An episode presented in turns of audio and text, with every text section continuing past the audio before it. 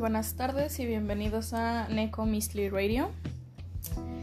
Pues hola, el tema de hoy va a ser un anime de las dos temporadas que lleva y hasta cierto punto el manga. Eh, estoy hablando de Beastars, no sé si lo conozcan, el anime manga que está haciendo que todo el que lo vea se vuelva furro, porque me pasó, me pasó ya ayuda, necesito, necesito ayuda, por favor. Mm, curiosamente, este día no este, digo, ya me leí el manga, o sea, ya saben yo que se van a ir dando cuenta a lo largo de lo que dure esto, que yo tengo una obsesión compulsiva por terminarme las cosas cuando me gustan, así hasta lo último que haya. Eh, se dieron cuenta en el último episodio hablando de la maldición de Hill House. Eh, se dieron cuenta entrando a mi Instagram si es que, si es que vieron que ya me compré el libro. Y pues sí, básicamente. Pero eh, me vi el, el, anime, las dos temporadas que están en Netflix, por cierto. Y después de eso me quedé con muchas dudas porque yo sabía que salían ciertos personajes que todavía no había visto. Entonces me puse a leer el manga y me lo acabé. Me lo maratoné en tres días, yo creo, tres, cuatro días fue lo que me costó maratonearme Beastars. Y sí, básicamente no les hago alerta de spoiler porque realmente no, o sea, voy a decir como dos, tres spoilers y antes de, de que eso ocurra no este... Mm, lo, lo, diré, pues, o sea, voy a advertir que es un spoiler. No tengo la intención esta vez ni de describirles personajes, ni de describirles la trama, ni nada de eso. La verdad es que no... Eh, vayan ustedes a experimentar eso, vayan ustedes a, sentir la experiencia de, lo que yo sentí al momento de ver la serie y lo que yo sentí al momento de leer el manga. Pero voy a hablar de puntos clave que me impresionan de esa. de, ese formato, de lo que hizo este autor. Eh, debí haber investigado. La neta no me acuerdo cómo se llama el autor. Este, curiosamente me acuerdo datos de él, pero no me acuerdo cómo se llama el autor del manga y por lo tanto del anime. Pero bueno, vamos a ponerlos en contexto. Esto no es un spoiler, esto es la sinopsis de absolutamente todo y es básicamente un mundo de seres antropomórficos donde todas las especies conocidas por el hombre de la especie, o sea, de todos los vertebrados, diría yo, porque nunca vi invertebrados como tal, todos los vertebrados, siendo seres antropomórficos, conviviendo en una sociedad conjunta. Esto implica que los lobos viven al lado de las cebras, por ejemplo, que los leones viven al lado de los corderos. Y este, uno dirá, ah, bueno, digo, al menos yo que no conocía Beastars, dije, ah, bueno, pues como su topia, ¿no? Básicamente. Me da risa porque justo antes de saber lo que era Beastars, antes de ponerme a ver Beastars, yo había visto como imágenes de los personajes principales y había visto un par de escenas. Y me da risa porque con solo ver esas escenas yo pensé que era un anime de adultos. No de adultos tipo, que ya vamos a ver más adelante que sí, por cierto, si son menores de edad o, me refiero si son niños o si quieren verla con niños, por favor no la vean con niños. Está fuerte, es, tiene muchos temas de asesinato, de drogas, de suicidios sexuales, eh, de fuerza bruta por encima de, de los débiles, o sea, está, está, fuerte, es un anime fuerte. Y es que yo pensé que todos los protagonistas eran eran adultos y, estaban como en un contexto de misterio, como en un contexto de... Yo pensé que los personajes que en mi cabeza eran los principales, que eran este Legoshi y este, y este Luis, pensé que eran detectives y que iban ahí resolviendo casos de asesinatos. Y luego llego al anime y me doy cuenta de que no, que todo está ambientado en una preparatoria. Y es un golpe muy fuerte porque el anime y el manga en ningún momento bajan de tono y es una visión muy cruda de lo que es realmente ser un adolescente, de lo que es realmente entrar a la prepa, de lo que es realmente empezar a descubrirte, empezar a descubrir lo que eres y para dónde vas y que el mundo no es tan sencillo como te lo pintaban cuando era niño. Y es, pues es impresionante cómo este señor logró captar la caída de, de la sociedad perfecta ante los ojos de una persona que ya está empezando a entender la sociedad. Porque pues sí, los niños pequeños, digo, a menos que no sería lo ideal, los niños pequeños no tienen por qué saber que la sociedad está construida a base de, de sangre, de sudor, de lágrimas, de abusos, de extremistas, de cosas horribles. no es algo que deberían saber los niños pequeños, entonces tú creces como con este constructo de la sociedad, en donde todo el mundo es bueno, en donde la gente no tiene por qué lastimarte porque sí, en donde tú no eres inferior a nadie por el simple hecho de ser, en este caso, alguna especie en concreto, o en nuestro caso, tener algún tipo de piel, tener alguna etnicidad específica. Eh, ese es como el constructo de, de, los niños pequeños al momento de ver el mundo. Y entre más creces, más te das cuenta de que la sociedad está sostenida a base de pedazos y que es un collage medio mal hecho, medio que se cae, medio que se mantiene. Y este anime y este manga lo representan de una manera muy cañona. Es muy crudo todo lo que pasa en el anime, todo lo que pasa en el manga. Ocurren cosas graciosísimas.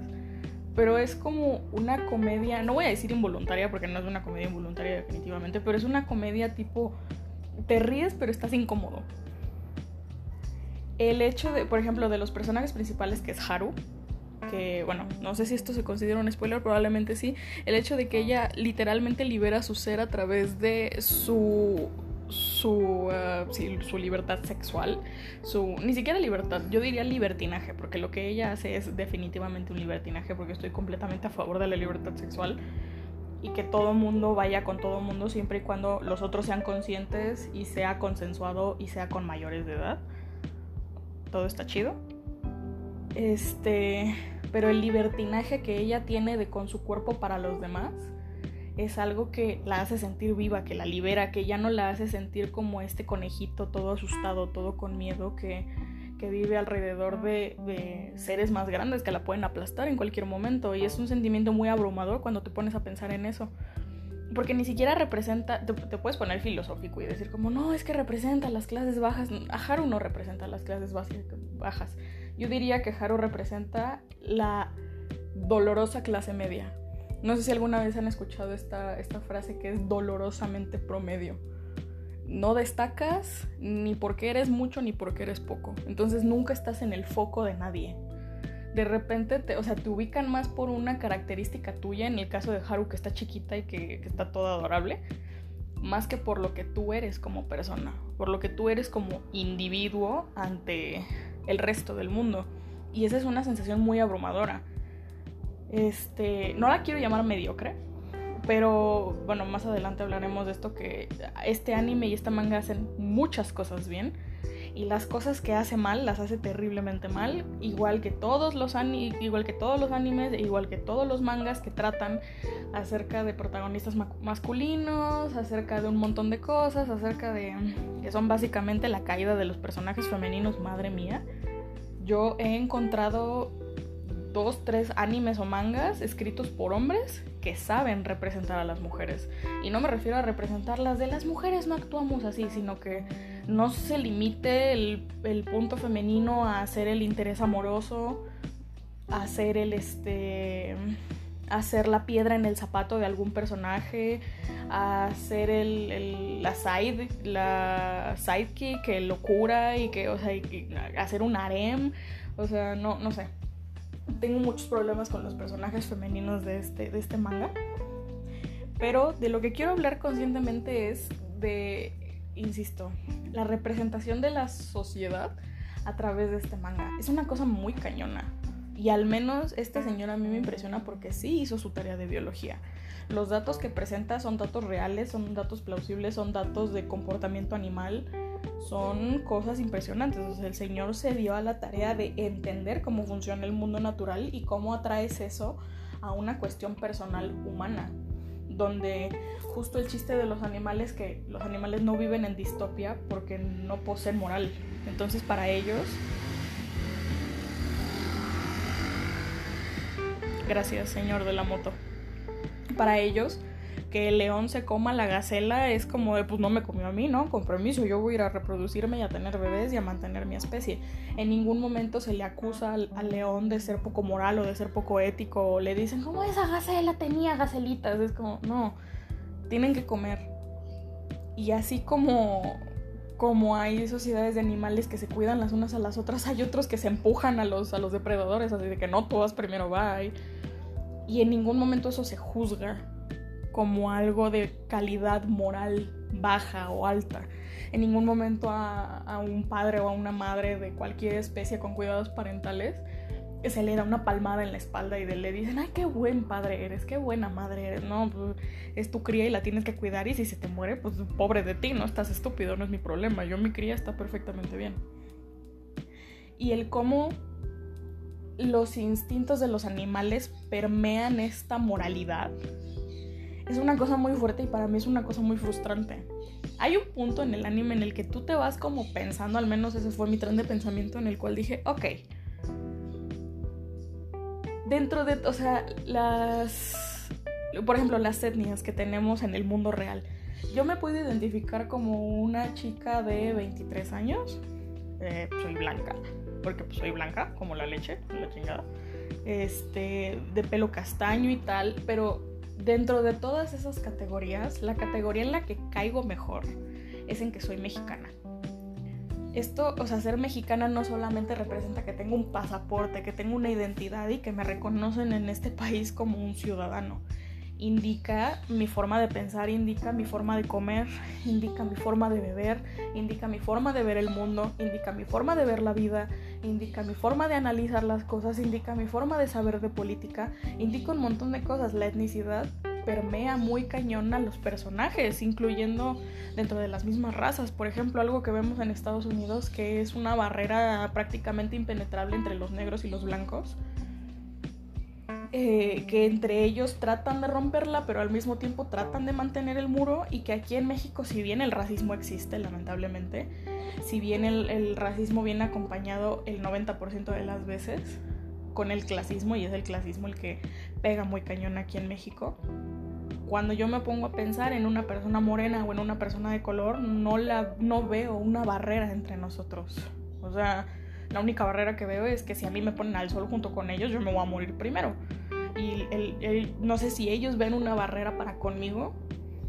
Eh, no puedo hablar desde ese punto de vista. Y si sí la ven, pues habría yo que informarme más tal vez pero es el aspecto en el cual la etnicidad a nosotros nos pega mucho, y más en Latinoamérica, cuando nos damos cuenta de que realmente todos somos como una familia grandota de primos, hermanos, sobrinos y cosas, y la etnicidad dice mucho de cómo eres. De que es que soy mexicano, ah, entonces eres así y así y así. Y por mucho que nos molesten los estereotipos, probablemente le va a dar en el clavo, mínimo una de las tres características que te acaba de decir. Es que soy chileno, ah, entonces haces esto y esto y esto y esto. Y es como, pues sí, los estereotipos existen por algo. No son cosas que se dicen al aire y que hay que ver si son ciertas, no. Los estereotipos se basan en cosas repetitivas. Entonces, si bien los estereotipos, si, juzgar si bien juzgar a todo mundo como un estereotipo es malo, también es cosa de entender que los estereotipos existen por una razón. No voy a decir que por una razón objetiva, porque no sé, pero sí, o sea, tienen una base en la cual se mantiene el estereotipo. Y eso permea muy cañón en, el manga, en, esta sociedad que crea este señor, porque todos los este, todas las especies tienen características específicas, claramente, ¿no? Pues son especies. Y, y esto les da como un lugar en la sociedad. Por ejemplo, todos los felinos son este son como seres espirituales y son seres que creen que tienen partes sagradas dentro de su cuerpo y, se cortan los, este, bueno, se quitan los, ay, ¿cómo se llaman esto? Whiskers, los, este, los bigotitos de los gatos tienen un nombre, creo. Y, y, eh, esos predicen el futuro y saben lo que van a hacer y son espirituales y ellos tienen, justo por esta idea de que los felinos, los gatos domésticos, en muchas obras y bajo muchas circunstancias, son vistos como animales que tienen un pie acá y un pie allá, ¿no? Como en La momia con Brendan Fraser, como en Constantine, como en Doctor Sueño, como en Coraline, como, o sea, es una cosa que se sabe de los felinos y que por algo existe el estereotipo. Digo, a mí mi pensamiento mágico me ayuda a llevar esa línea, no sé si alguno de ustedes diga que esas son tonterías, pero no puedes negar el folclore detrás de las criaturas. Por ejemplo, todas las actitudes de los perros, que por mucho que sean eh, salvajes y molestos y se vuelvan ferales y así, todos tienen esta necesidad de aglomeramiento entre ellos y es una cosa que me da mucha risa del manga porque al autor le gustan mucho los perros, por eso Legoshi es un lobo. un lobo gris, un, gran lobo gris, el más grande de todos los cánidos, básicamente.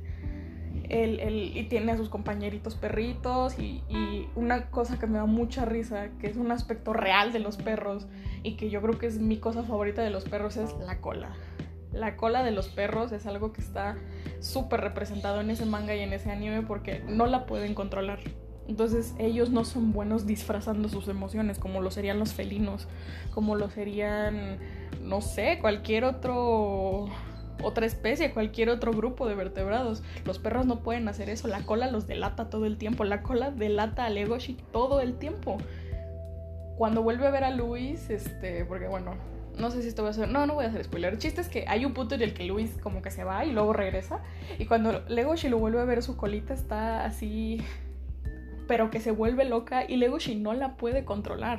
Y es algo de los perros, de, de los cánidos en general, porque es su manera de comunicarse y es la manera más fiel que tienen de comunicarse. Los movimientos involuntarios que tiene Legoshi son muy específicos de su, de su raza, de su especie, de su, de su grupo. Pues otra cosa que me llama mucho la atención son los reptiles todo, o sea, si ya de por sí los, en, la sociedad se divide entre herbívoros y carnívoros, y los carnívoros ya son como los que hay que tenerles cuidado porque de repente se vuelven locos y comen gente y es como, sí, es lo que los carnívoros hacen carnal, no sé cómo explicarte que no puedo pelear en contra de mis instintos y aparte ni siquiera en contra de un instinto, en contra de una necesidad fisiológica, yo necesito carne, necesito proteínas y necesito grasa para vivir, para existir en general. Eh, ese es un, punto, una barrera a la que llegaremos más adelante. Pero dentro de todos ellos, los reptiles son como los outcasts de la sociedad. Porque en general los reptiles son como... No sé cómo explicarlo. O sea, a los reptiles no les interesa. ¿Pueden generar lazos afectivos? Yo digo que sí. Porque en general yo creo que cualquier animal puede generar lazos afectivos. Cualquier ente consciente de su propia existencia puede generar lazos afectivos. Eh no sé si me estoy metiendo en la metafísica, pero el chiste es que todos los reptiles son outcasts de la sociedad y más los que son venenosos. Todo el mundo los ve y los odia y les grita y, les, y, los molestan y les hacen bullying y es como dentro de ellos solitos el, el sistema que tienen para determinarse es una cosa súper clasista, es una cosa súper racista y es algo que toda la sociedad sabe a a voces, pero nadie reconoce realmente. Varias veces pasa que es como de que no, no, o sea, yo no creo que todos los carnívoros sean unos locos, pero eh, no te acerques mucho a ellos porque un día de estos te van a dar una mordida. Y es como, o sea, es igual que cuando escuchas a tu tía, la católica loca, que es como de que no, no, yo respeto a los gays y todos, pero, pero que no se casen, que no se casen porque eso es vivir en pecado. Y es como, tía, no, o sea, ¿Cómo te explico que así no funciona? Mm. Pausa para tomar tecito. Entonces, todas estas, todas estas barreras que tiene la sociedad y en general se representa en prácticamente cada uno de los ámbitos de la sociedad porque no es algo de que estos son los malos y estos son los buenos, es una cosa en el cual cada uno tiene sus puntos a favor y cada uno tiene sus puntos en contra, cada uno tiene sus verdades y cada uno tiene cosas que se dicen a sí mismos como un mantra para autoconvencerse cuando las cosas no funcionan así.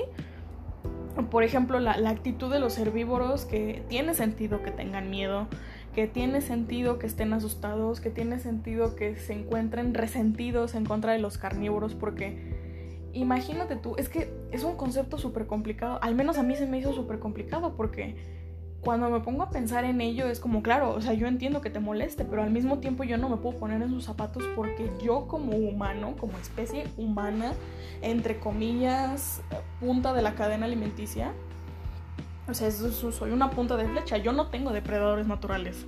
Tal vez si viviera en la sabana, los leones serían mi depredador natural, pero pues soy una muchacha de 23 años viviendo en la Ciudad de México.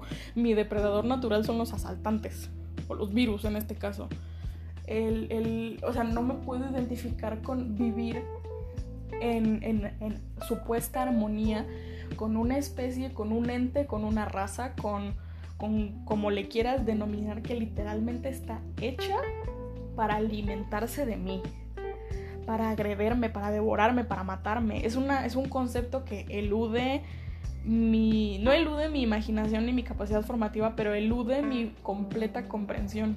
Entonces, a mí, y no sé si este ejemplo les va a molestar, no sé si esta analogía les va a causar algo, pero es la verdad, al menos en, en, mi sociedad y al menos en mi contexto y al menos en todas mis experiencias, pero es lo mismo que las mujeres sienten o sentimos hacia los hombres, en el cual yo sé que no todos son malos, de verdad yo lo sé, pero yo no me voy a arriesgar a, a que alguien me haga algo, porque las posibilidades de que alguien me haga algo son mayores de que no me las haga, porque mi experiencia como persona, como individuo, me lo ha dicho y me lo ha hecho saber, me lo ha taladrado en el hipotálamo. Y entre eso, pero al mismo tiempo, y no estoy diciendo que esto pase con las mujeres, no lo sé, no soy nadie para hablar de eso, no me quiero meter en terreno sensible, estoy hablando específicamente del manga, estoy hablando específicamente del anime, estoy hablando específicamente de esta sociedad de la que estamos hablando en donde todos los herbívoros se victimizan. Y a través de la victimización hacen que sus villanos se pongan en contra de ellos a pesar de que no sea así. Existe una cosa en este manga anime, en, este universo que se llama el mercado negro. Y el mercado negro es básicamente donde se vende carne. Y todos los carnívoros o la mayoría de los carnívoros de la ciudad van ahí porque el consumo de carne es un tabú, es una necesidad y al mismo tiempo es un estimulante. Porque claramente cuando tienes un carnívoro y lo privas de la carne, pero al mismo tiempo le sigues dando los nutrientes suficientes para que no se muera y para que pueda vivir como un ente tranquilo, y luego le das carne, pues entra en un rage completo porque ya una parte de su psique dijo como de que yo, que yo soy de aquí, yo necesito comer carne. Es una memoria genética, es algo que está implícito en tu ser. Y cuando llegas a probarlo y cuando por fin se te da, te vuelves loco y necesitas más. Te das cuenta de que te, te negaron un derecho prácticamente divino, un derecho de nacimiento de, de, la, de mamá naturaleza poniéndote en la tierra así de que tú vas a consumir esto y de repente alguien agarra y te lo quita y es como, no, espérate. O sea, que esto así no funciona. Es que ellos necesitan carne, es una necesidad fisiológica, es como si alguien te impidiera beber agua. O es como si alguien te impidiera dormir. O es como si alguien te impidiera ir al baño. Es como, no puedes hacer eso. Y no me importa la solución que encuentres. No está bien. No está bien determinar una especie y su calidad moral solamente porque para tu conveniencia no sirve. Todo esto se, desenvuelve después de una guerra súper extraña que, no sé, ya que el, labrador trató de explicarle a Legoshi, yo me quedé así como, hay muchas lagunas en, ese, en ese paso entre una sociedad armónica en donde los carnívoros todavía podían comer carne y la nueva sociedad literalmente regida por los herbívoros y es un aspecto muy fuerte porque sí, todos los carnívoros necesitan comer carne y al mismo tiempo que los herbívoros hacen las víctimas, los, los carnívoros este, ganan resentimiento y ganan odio y ganan esta idea de que, ay, sí, todos los herbívoros se creen unas víctimas y todos los herbívoros creen que todos somos malos y crea un resentimiento interespecies que hay muchas especies que están tratando de sobrepasarlo, por ejemplo los cánidos, que es algo que vemos a lo largo del anime que muchos se ganan aún más orgullo y despecho como los felinos, que este que hay algunos que prefieren alejarse como los reptiles, que hay algunos que están ahí como que sí, como que no, que son las aves.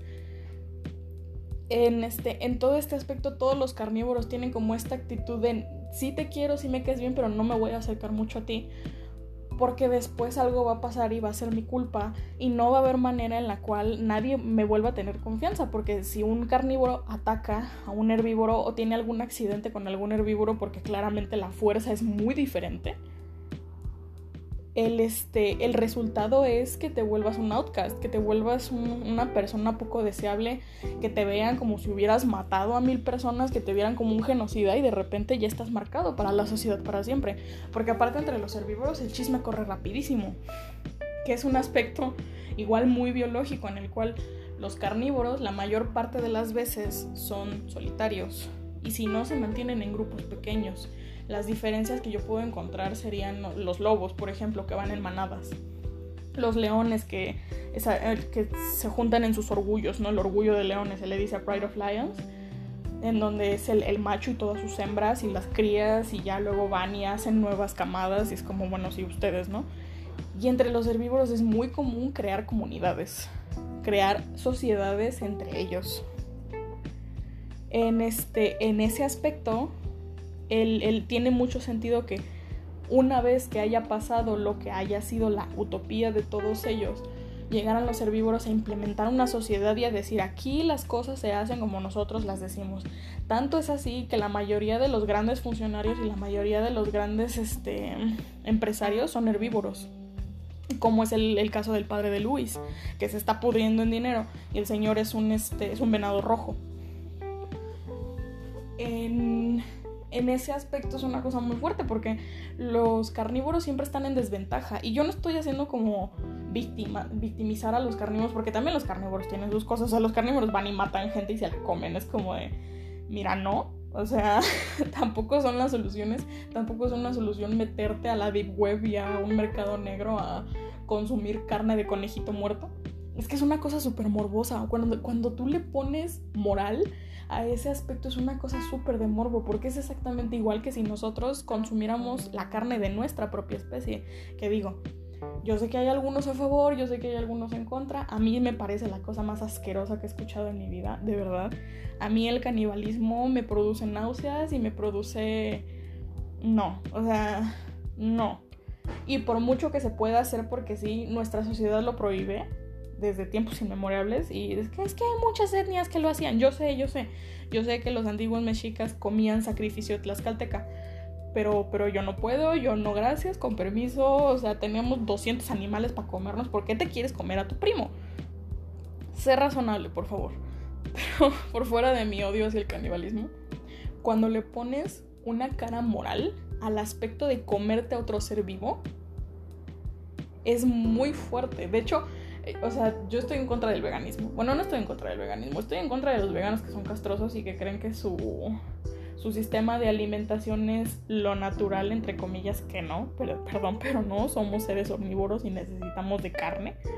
Como de, como de verduras, como de frutas, como de leguminosas, como de, como de muchas cosas. No somos completamente carnívoros, eso también es una mentira pero eh, dentro de todas estas campañas, dentro de todos estos como, no sé, como comercialización que le hacen al veganismo, es que mira, ¿qué le hacen a los pollitos bebés? Los meten en una licuadora todos juntos y luego los sacan para hacer los nuggets. Es como, sí que feo, no quiero entrar a un lugar de esos porque no sería yo capaz. O sea, sí no puedo entrar a una carnicería respirando porque el olor a sangre, linfa y grasa me mata no quiero entrar a uno de esos lugares, pero yo no me siento mal por comerme un puerquito. Yo no me siento mal por comerme una vaca. Me sentiría mal si agarraran en la sabana y mataran a un león y me lo dieran de comer. Y eso hay que ver la cantidad de leones que hay. A lo mejor hay demasiados y alguien se los tiene que comer porque si no van a dominar el mundo o algo por el estilo, como lo que pasa con, con los conejos en Escocia o con los patos en el mundo en general. En, en ese aspecto es como de, ok, sí, o sea, si me das una especie en peligro de extinción y fuiste y la mataste, frente de sus crías, es como, no me lo voy a comer, chinga tu madre. Pero este anime y este manga es el único que yo veía cómo comían carne y, ves este aspecto del personaje principal que es Legoshi que él está completamente en contra de la violencia hacia los herbívoros porque, porque tiene muchas cosas mentales porque toda su vida ha restringido su fuerza, porque es un cánido muy grande y curiosamente es, yo creo, el personaje eh, carnívoro, el personaje fuerte de entre todas las especies más delicado de toda la serie. Es súper delicado, es súper de que con cuidado, con cariño, es muy bueno con las manos, es muy bueno controlando su fuerza, porque lleva haciéndolo desde que nació. Y es algo que ya tiene arraigado en el psique y al mismo tiempo está peleando con esta parte feral de sí mismo que le dice ve y mata, ve, caza, mata y come, consume, necesitas carne, necesitamos carne y tiene ese aspecto que para él es como un demonio, como un fantasma que lo asedia, pero al mismo tiempo la incomodidad de ver el mercado negro, la incomodidad de ver que literalmente hay herbívoros que se venden con, o sea, que van con carteles así de que vendo mi cuerpo, vendo mis extremidades, vendo mis, mis dedos, mi, para que los consuman ahí a, carne viva. Me, o sea, creo que es el la única vez que yo me he sentido mal por casi casi comerme un filete.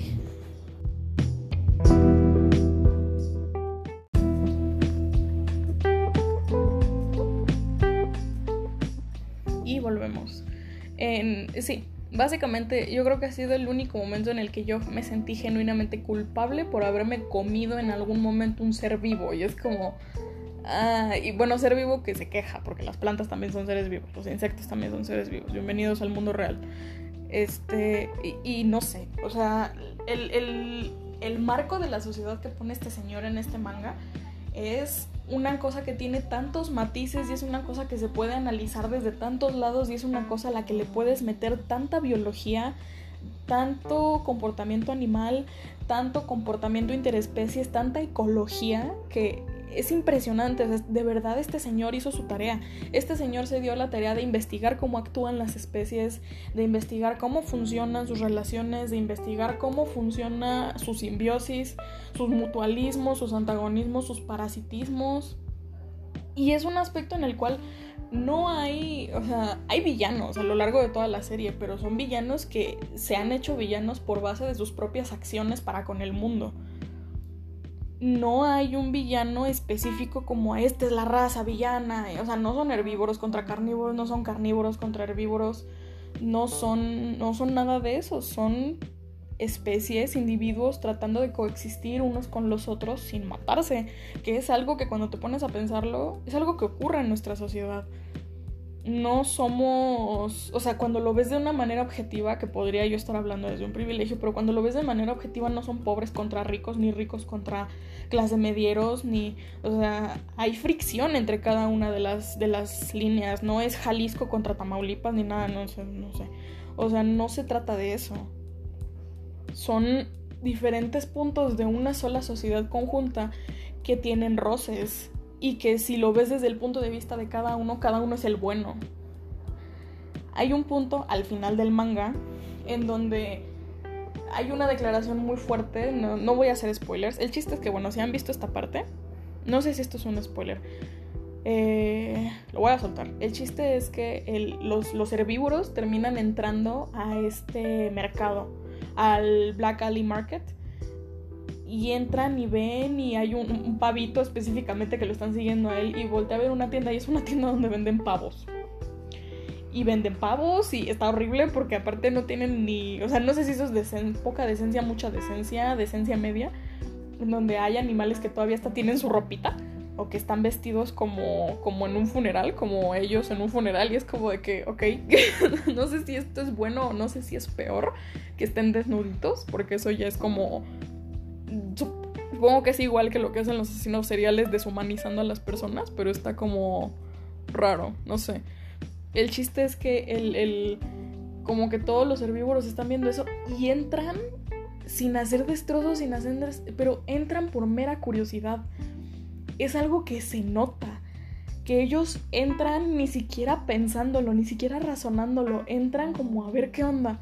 Como de, bueno, va este lugar existe, me han estado advirtiendo de este lugar toda mi vida. ¿Por qué? ¿Qué hay? ¿Qué tan malo puede ser? Y si se escandalizan y si se espantan, pero de repente ven un aspecto de los carnívoros que nadie más pudo, pudo haberles explicado nunca en su vida si no lo hubieran visto con sus ojos. Y de repente llegan los carnívoros y empiezan a destrozar el lugar. Y rompen vidrios y rompen vitrinas y le prenden fuego y ven a los herbívoros y les dicen, por favor entiendan que esto no es todo lo que somos. Nosotros sí consumimos carne, sí la necesitamos. Nosotros mismos, o sea, yo mismo la he consumido, pero los carnívoros no solamente somos esto. No solamente los vemos como objetos, como platillos en nuestras mesas. No somos así. Nuestro aspecto no es 100% esto. Y es un matiz que los demás ven y sonríen porque es como, claro, o sea, tú tienes cosas que a mí no me agradan y que a mí no me convienen, pero eso no te hace una mala persona, eso no te hace una mala especie, un mal individuo, un mal ser vivo. Y entonces los, los, herbívoros como que entienden este aspecto de ellos. Hay un apagón en donde todas las autoridades se están volviendo locas porque es de que, ay no, ya entraron al mercado, van a matar a todos. Hay un apagón. Y en los apagones siempre, o sea, es como un pánico en general de la ciudad porque secuestran herbívoros y pues ya jamás en la vida se los vuelven a ver, claramente los hicieron carnitas lo hicieron milanesas. este, cuando regresa la luz, todos los herbívoros y todos los carnívoros están agarraditos de la mano, con miedo, con expectativa de yo sé que tengo una cebra al lado de mí, yo sé que tengo un conejo a mi izquierda y la otra está a mi derecha y yo soy un tigre, les voy a agarrar de la mano porque si alguien los puede proteger soy yo. Si, si alguien llega y trata de llevárselos, yo soy el que le va a partir la madre a esa persona. Y es este rollo en el cual sí se tienen confianza unos con otros. Es algo que te digo que te explica Jack y que hay una ballena, o sea, hay como un mito extraño de una ballena gigante que habla y que es súper sabia y que logró evitar, o sea, que logró frenar la guerra entre estos dos, estos dos aspectos de la naturaleza. Porque aparte, o sea, esto ya es de hablarlo en otro, en otro episodio, o hablar de, en otro episodio acerca de la trama en general. Porque todo el aspecto de la vida marina también es una cosa súper compleja. Ellos tienen su propio modo de ver la muerte y, y si a ellos se los comen es como, ah, pues, chale, mataron a mi primo Ramiro. Bueno, con permiso, ya le tocaba. Eh, le dio de comer a ese pargo. Es, es, un bonito pargo. Muchas gracias, pargo, por darle una, una, muerte con sentido. Se alimentará. Tú te alimentarás a través de ellos y así el universo eh, coexistirá consigo mismo. Y es como de, pues, muchas gracias. Suena muy poético el, este, el, el, entre ellos que no se quieren lastimar, los, los carnívoros no quieren lastimar a los herbívoros, incluso es una cosa que lo dicen, ¿no? De que los carnívoros conocieron a los herbívoros y vieron algo que proteger. Los vieron todos chiquitos y todos tontos y todos así como de a ti pasa el viento y te mata. Y entonces los carnívoros dijeron, sí, sí, yo, yo te voy a cuidar, yo te voy a cuidar eh, vas a ser mi amigo, vamos a ser amigos, vamos a jugar póker los viernes y nos vamos a tomar una chela ahorita. Es como, sí, ok, gracias.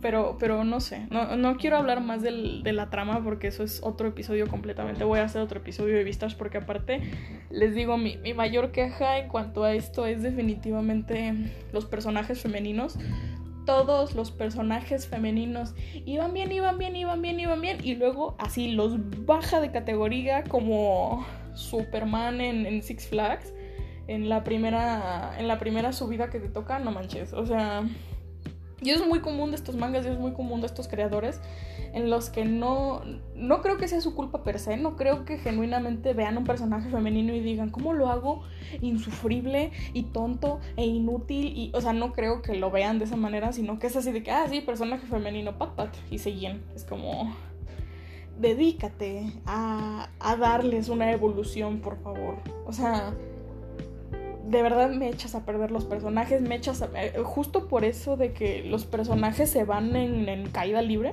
muchas dinámicas del manga se echan a perder de repente. Es como, ¿qué pasó? Oye, pero estábamos en este aspecto. O sea, yo pensé que íbamos a seguir esta línea y esta línea está interesante y el mangaka es como de, no, no, guerra, sangre, machos. Es como de, está bien pues. el, avance, eso sí, el avance de los personajes masculinos, específicamente Legoshi, todas las evoluciones y microevoluciones que tiene a lo largo del manga son una cosa graciosísima porque Legoshi en ningún momento cambia lo que es. Su ser, su, su, su intro, su, lo que es, lo que, lo que representa, lo que siempre ha sido, porque justamente ese es el punto de vista que todos los carnívoros deberían tener. Legoshi es completamente moral, es completamente ético, es un pervertido. Me da mucha risa porque al inicio yo no entendía por qué era un pervertido. Me tomó mucho tiempo darme cuenta que tenía un fetiche con los herbívoros y dije, ah, ok, ya entendí por qué es un pervertido. No sé por qué me, me tomó tanto tiempo como clavar ese clavo de, ah, ya entendí. porque todos los personajes lo llaman pervertido y yo decía, pero no es un pervertido, o sea, es una es un pobre adolescente que todo mundo se lo quiere comer. Porque también Legoshi tiene un problema, todos los herbívoros se lo quieren comer. Herbívoro que come, herbívoro que traspasa su, este, herbívoro que come, dije. bueno, sí se come un herbívoro. El chiste. Perdón, spoiler. Eh, herbívoro que conoce, herbívoro que traspasa sus límites personales y, y Legoshi está así todo pegado a la pared con miedo, así de que me van a violar aquí. no sé. Pero yo creo que la transformación más cañona de, de todos los personajes que hay. Y yo no quiero decir que es mi personaje favorito, pero esa transformación merece un premio, es la de Luis. Luis a mí en la primera temporada, en, el, en la primera parte de los mangas, me choca.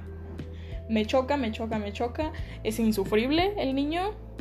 Es castrosísimo, es el típico Rick Ricón que está súper este, enojado con la sociedad por su posición en la sociedad, a pesar de que es un niño ricachón y a pesar de que el mundo se le cae, o sea, el mundo se le pone de rodillas. Porque aparte es guapo y es simpático y tiene dinero y es así. Pero él está molesto por ser débil, entre comillas, por el hecho de ser un herbívoro. Y aparte tiene un pasado medio turbio. Pero en la primera temporada, Luis es insufrible. Me choca, me choca su actitud porque es un hipócrita, porque todo mundo tiene la culpa menos él, porque todo, si todo el mundo no es perfecto, entonces él tampoco lo es y entonces eso le molesta. Si el mundo es perfecto, él se molesta porque es así de que, ¿por qué el mundo es perfecto? Yo sufrí cosas, el mundo sufre cosas, ustedes no tienen derecho a disfrutar nada y es como, Luis, cállate a la verga cómo va avanzando y del, el salto que dan de la primera temporada a la segunda temporada ya es completamente de que wow, wow, wow, aquí estamos jugando aquí. Y ya el salto de la segunda temporada a lo que resta es así de, ok, o sea, este, el nivel de, de, de, de, cambio que sufre este personaje a lo largo de darse cuenta lo que él es, su posición en el mundo y por lo tanto la posición de los demás alrededor de él, cambia mucho la perspectiva de este personaje. Es, un personaje que genuinamente crece de ideas mundanas, de ideas infantiles, de ideas tontas, de ideas que él cree que debe tener la razón porque él es el débil, porque él es el que logró sobrevivir y se da cuenta de que todo el mundo está tratando de sobrevivir. A pesar de que tengan o no ventajas. El, el, sí, o sea, el crecimiento de Luis como personaje, como persona, como character development, como todo lo que le ocurre y como que no o sea, lo el Luis de la primera temporada, de las primeras páginas del manga a las últimas páginas del manga, todo lo que hace es una cosa impresionante. Incluso el final de Luis, a mí no me gustó específicamente, pero porque soy en ese aspecto soy una romántica empedernida, no se quedó con quien a mí me hubiera gustado que se quedara.